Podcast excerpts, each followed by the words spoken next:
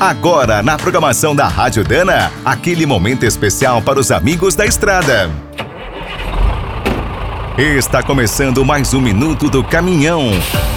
Fique por dentro das últimas notícias, histórias, dicas de manutenção e novas tecnologias.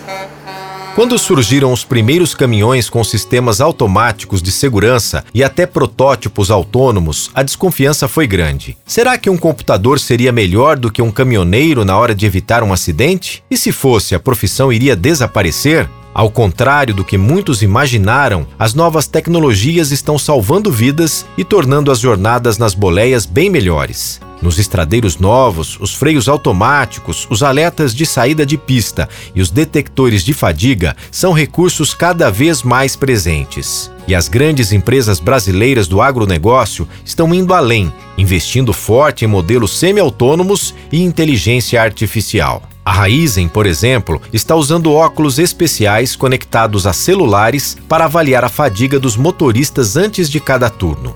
Sua frota de grandes canavieiros também está ganhando câmeras, sensores, telemetria com inteligência artificial e recursos autônomos. A Bracel, gigante do setor de madeira e celulose, instalou câmeras inteligentes em todos os caminhões e criou uma central de controle. O sistema é capaz de avaliar o cansaço dos caminhoneiros, controlar a rota, alertar para situações de risco e prestar socorro imediato. Quer saber mais sobre o mundo dos pesados? Visite minutodocaminhão.com.br. Aqui todo dia tem novidade para você. O Minuto do Caminhão é um oferecimento de Spicer, Álvaros e Victor Heinz. Na hora da manutenção, fique com a qualidade e segurança dessa trinca de ases em componentes para transmissão, suspensão, direção e motor.